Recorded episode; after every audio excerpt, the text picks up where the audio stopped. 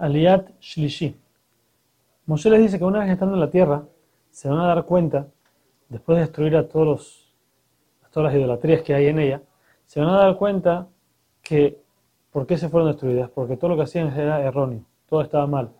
Todas las, todos los tipos de trabajos que ellos hacían estaban mal. Por eso, nosotros sabemos que en el Betamikdash había cierto tipo de trabajos. Se hacía shejitá, se, se tiraba la sangre, estos trabajos, en cualquier tipo de idolatría, si uno lo hacía, estaba prohibido y era, tenía pena de muerte. Pero aquí nos enseña algo especial. Si existía algún tipo de idolatría, que su trabajo no era específicamente algo normal, no era sacrificar un animal, no era tirar sangre en el, altar, sino que era otra cosa. Por ejemplo, Rashi trae que había una, idolatría que se llamaba Marculis. ¿Cuál era el punto de esa idolatría? Agarraban piedras y se las tiraban. Es como apedreaban a la idolatría. Único uno piensa que eso es un chiste, le estoy tirando piedras, es peor, la estoy denigrando. No, ya que esa idolatría se trabaja de esa manera, si uno lo hacía, entonces era prohibido y era pena de muerte. Dice Moshe también, dice, dice sigue en la Torah que uno no puede tampoco aumentar o disminuir de ninguna, de ninguna mitzvah. Aún que disminuir no lo entiende porque no entiende normal. Aumentar, yo quiero poner más, yo quiero poner cinco esquinas al tzitzit o cinco perashot en, en el tefilín, no se puede. Después viene la, la ley del profeta falso. Si tenemos un, dice la Torah, si tenemos un profeta o una persona que llega y nos dice, mira, yo tengo, Dios me habló, ayer me habló y me dijo que tenemos que hacer idolatría. Tenemos que ir a, hacer, a servir a otros dioses. ¿Y cómo sabemos que es verdad? Nos trae señales, nos trae milagros, nos hace milagros en el cielo, milagros en la tierra. Dice esa persona, Dios la está mandando para probarte para saber qué tanto tú quieres a Kadosh Baruj qué tanto estás pegado a él y vas, a, y vas saber que esta persona, Dios no lo mandó. Y a esta persona hay que, merece, la pena de muerte, hay que matarlo. ¿Por qué? Porque trajo una mentira, dijo una mentira de lo que Kadosh Baruj nunca dijo. Después viene otro punto, más, un poco más, más cercano a la persona.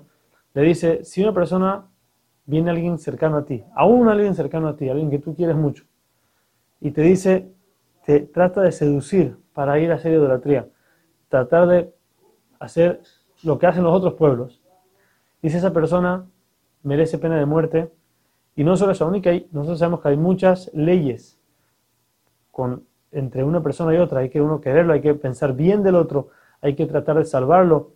Todas estas cosas en esta persona se llama mesit, que es el que te lleva, te trae de seducir a hacer idolatría todas estas leyes no aplican.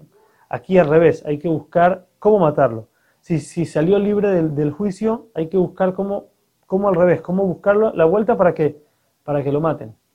¿Por qué? Porque esta es una persona que trata de separar a la, gente de, su, de, su, raíz, que es la Torah de Kosovo. Y por último, tenemos la ley de Iran y Dahat. Así se llama, es una ciudad donde dice, se aprende que solamente si, hay hombres, la mayoría de los hombres de la ciudad, que son de esa ciudad, hacen idolatría y jalan a la otra gente para, para hacer idolatría y, termina que la mayoría de, la gente de esa ciudad se fue del camino en ese, en ese sentido, entonces hay que matar a la gente de la ciudad primeramente con tratar de matar con la espada, se le, hace, se le, da, se le da el juicio de Saif, que es matarlos por medio de la espada a todos. Si no se puede, dice la Torah, jaquete a qué? Doble, le pegas doble. ¿Qué significa que le pegas dos veces? Que si no puedes hacer la, muerte que le tienes que dar, puedes hacer cualquier otra muerte. No solo eso, hay que matar a todos los animales, las mujeres, los niños, todo se destruye, todo el botín que se saque de la ciudad, todos los, los bienes de la ciudad se juntan en el medio de la ciudad y se queman junto con la ciudad y esa ciudad tiene que quedar como un monumento destruida toda la vida para que la gente sepa lo que pasa a una persona que se sale del camino de Hashem.